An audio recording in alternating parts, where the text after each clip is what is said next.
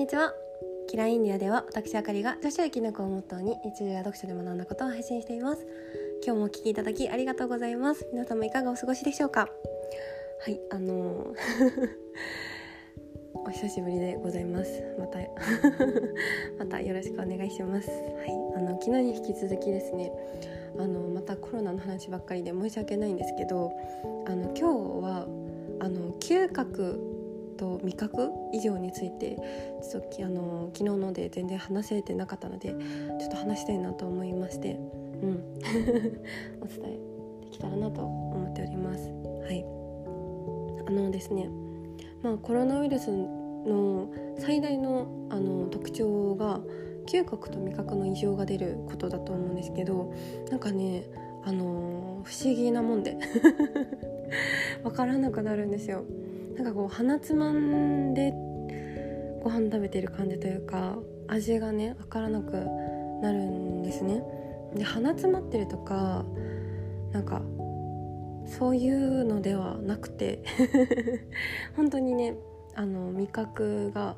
分からなく味覚嗅覚分からなくなっちゃってであのー、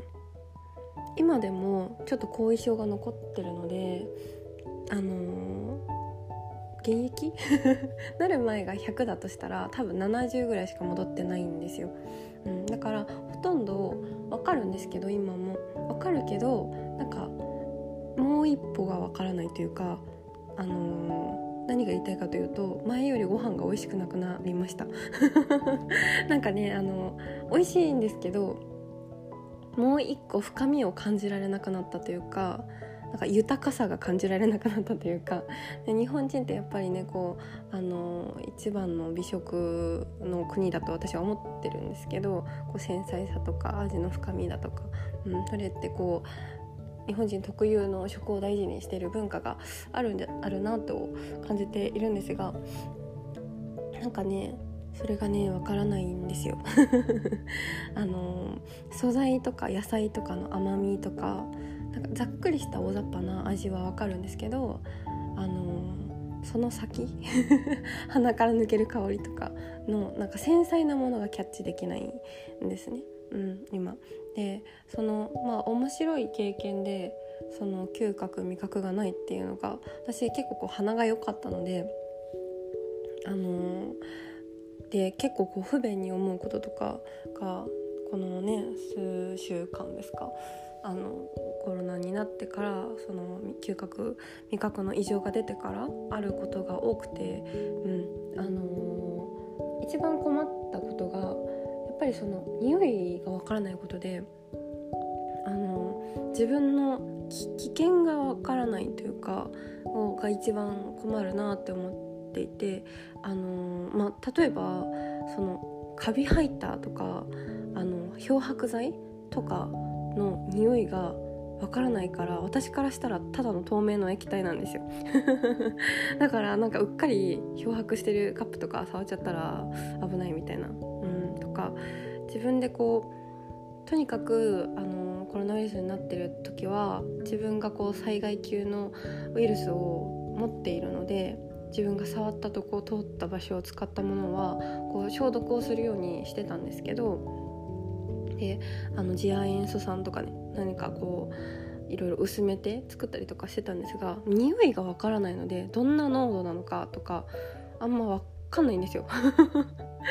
あの目視とかちゃんと測るしかない、うん、で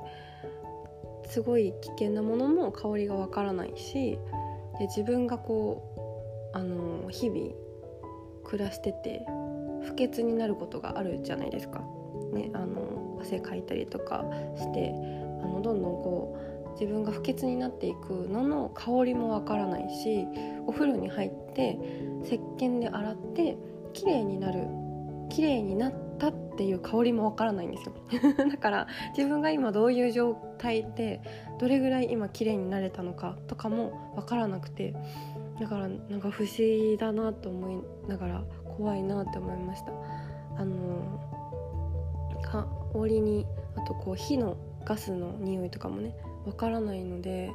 結構こう嗅覚に助けられたことがたくさんあるんだなっていうのを思いましたね。いろんなことを匂いで判断してることがたくさんあるしあの匂いがあるからあの感じるものとかあの豊かになってるものもたくさんあるし、うん、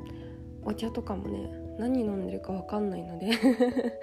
あの甘さとかは分かるんですけど。なんでかな？なんかしょっぱさ甘さはこれは味覚はあったのかな？あのカップ麺がね 体調崩すとジャンキーなもの食べたくなりません？でカップ麺がどうしても食べたくて食べたんですけどすっごいしょっぱいの分かるんですよ。味は分かんないけど。めちゃくちゃしょっぱいのが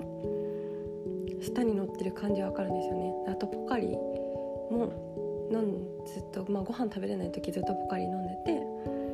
あの甘いのがすっごい分かるんです。めちゃくちゃ甘いのが分かるし水との違いも分かるけど味はしない。香りはしない。うんなんか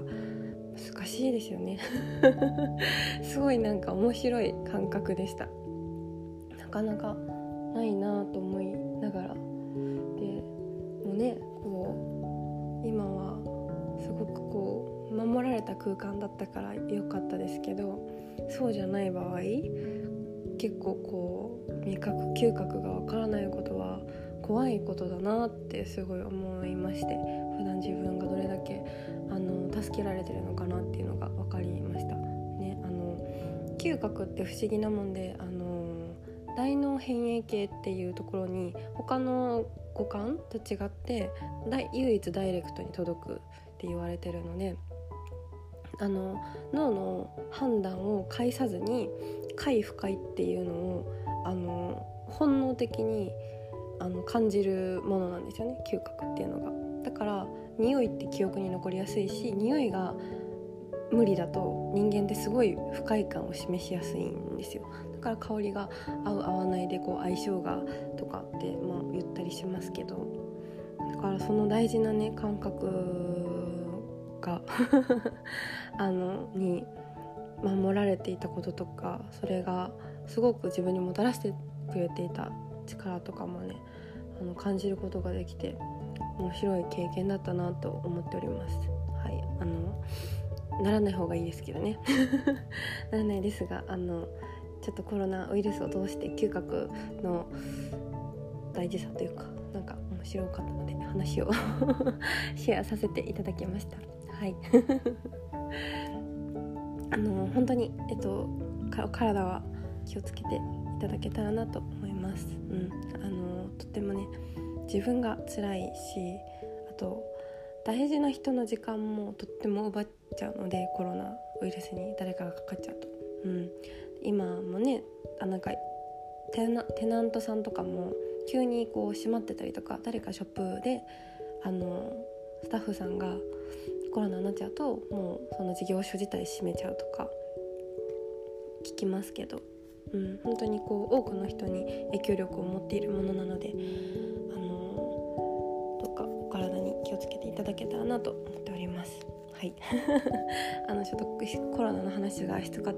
たですが明日からは全く違う感じでいきたいなと思っているのでまたどうぞお聴きいただければと思っております。はい、では今日も最後までお聴きいただきありがとうございました。また次回のポッドキャストでお会いしましょう。